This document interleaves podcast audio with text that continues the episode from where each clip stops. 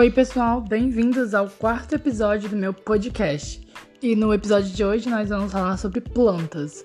Para quem me conhece sabe que eu sou apaixonado por plantas e eu tenho muitas delas. Então nada mais justo do que eu falar sobre elas. Um dos principais motivos de eu gostar de plantas é o fato de ver elas crescerem. Tipo, é muito bonitinho quando você pega uma muda e você vê ela crescer, amadurecer e virar uma grande planta, sabe? Eu acho muito bonito você ver a evolução delas e elas são muito importantes para o meio ambiente. E como todos os seres, elas precisam de cuidados, elas precisam de atenção, necessidades e etc. Eu vou citar algumas plantas que eu tenho e vou dizer o que eu faço para cada uma delas, formas que eu cuido, o que eu acho que faz bem. A primeira planta que eu comprei foi uma palmeira fênix. As palmeiras fênix, elas precisam ou de luz total do sol ou de meia sombra. As minhas eu coloco ela em meia sombra, porque eu não gosto muito de deixar as minhas plantas em luz total.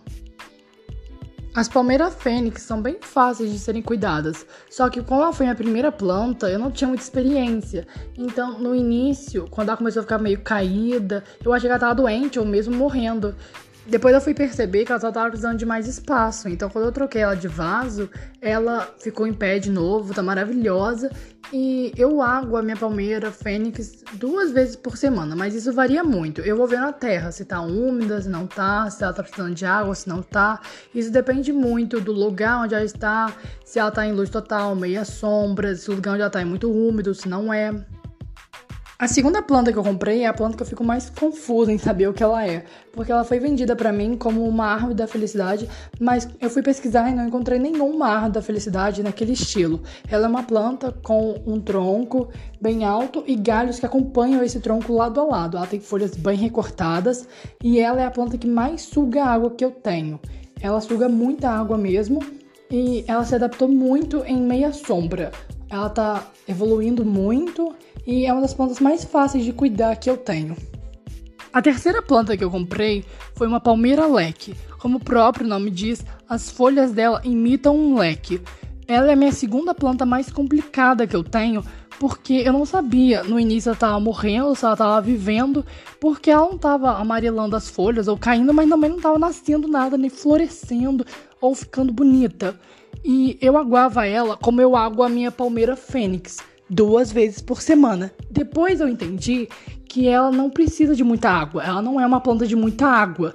Então, quando eu comecei a aguar só uma vez por semana, e isso se o sol dela não ficasse muito úmido, ela começou a florescer e ela nasce pequenas folhas.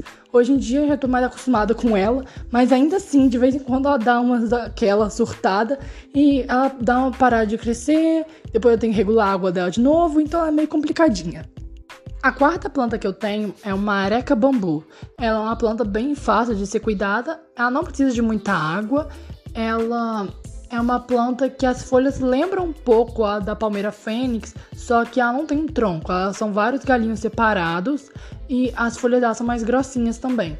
Ela é uma planta que eu tenho o costume de aguar uma vez por semana e ela representa os sinais dela através das folhas. Se ela tá precisando de água, as folhas dela vão ficando mais puxadas pro amarelo. Se ela não tá, as folhas dela ficam bem verdes. Então é bem fácil de cuidar dessa planta. É uma planta que eu gosto muito.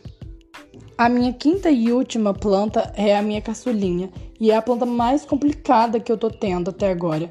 É uma samambaia chorona. Eu ganhei a muda dessa samambaia chorona e é uma planta muito complexa porque ela não pode ficar em exposição direta para o sol, ela não pode ficar em sombra total, ela não pode receber muita água, não pode receber pouca água.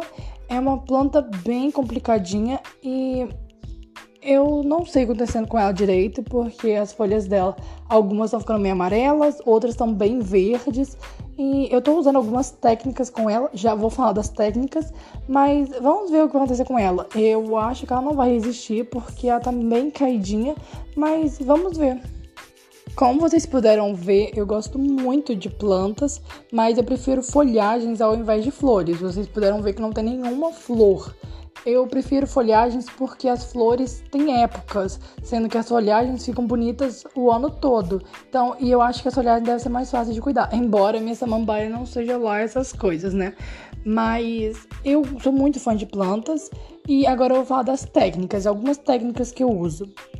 A primeira coisa que eu vou falar não é nem uma técnica, é uma regra básica para a sobrevivência da planta, que é a terra bem adubada. Eu costumo fazer o seguinte: pegar aquela terra vermelha, colocar esterco e colocar um pouquinho de areia. Funciona muito comigo. E claro que você pode colocar outros tipos de adubo, mas falando do básico do básico mesmo. É, muitas pessoas usam a casca do ovo. Eu gosto muito da casca do ovo, mas não ela inteira. As pessoas pegam a casca do ovo inteira e colocam na terra. Eu prefiro moer ela e fazer como se fosse um pozinho, porque eu acho mais fácil para as plantas pegarem o nutriente. Porque a casca do ovo serve para passar nutrientes para a planta. Então, quando a água vem, ela acaba levando alguns pedacinhos de ovo para dentro da planta, dando nutrientes. Mas eu acho que quando ela tá toda moída, é, chega mais rápido, sabe? Eu não sei, eu acho que funciona mais comigo assim. Uma coisa que eu gosto muito e é bem comum é o suco da beterraba eu faço o seguinte: eu pego uma beterraba, pico ela, coloco no liquidificador, bato com bastante água e água minha planta em pequenas quantidades com aquele suco. Mas pequena quantidade mesmo, tipo copinhos. Eu não gosto de aguar com grande quantidade porque pode atrair mosquitos, formigas e tudo mais. E ajuda muito no crescimento de plantas, ajuda a florescer se tiver flores e é muito útil de verdade. Você pode aguar três dias com aquele suco em pequenas quantidades, em copinho, e ajuda de verdade no crescimento. Tá, funcionou super comigo na época eu tava usando para minha segunda planta, aquela árvore da felicidade, entre aspas. Funcionou muito para crescimento do galho, até incrível, tipo, de verdade, funciona. Eu tenho planejamento futuro de me mudar para uma casa bem grande, com quintal, poder plantar todas as minhas plantas no chão, exceto a minha samambaia, se ela sobreviver e ver elas crescer, porque eu acho tão bonito ver plantas ficando enormes, sabe? É muito bom quando você vê ela desde pequenininha e depois você vê aquela planta enorme e fala: caramba, eu acompanhei todo aquele processo, sabe? É como se tivesse um filho. Eu acho isso muito legal e eu recomendo muito as pessoas terem plantas. É uma companhia, porque sempre te escuta, se é que me entende, mas é realmente muito bom ter uma planta. Agora, em resumo, se eu tivesse que indicar uma das minhas plantas para as pessoas terem como primeira planta seria essa minha falsa árvore da felicidade ou mesmo a areca bambu, a palmeira fênix também. Só que igual eu falei, você tem que ver o tanto de água que ela consome, o lugar onde ela está. Mas não indicaria uma palmeira leque porque é bem complicadinha por esse meio de você ter que regular a água. E para a primeira planta eu acho que ela é bem chatinha. E a samambaia, porque a samambaia já tá me dando uma coça. Então, como primeira planta, eu acho que eu não teria nem a menor chance com ela. Com certeza eu vou ter mais plantas e eu só passei aqui para distrair você durante a quarentena e dizer o quanto eu sou apaixonada por plantas e que todos deveriam amar plantas. Eu me despeço de vocês agora. Beijinhos!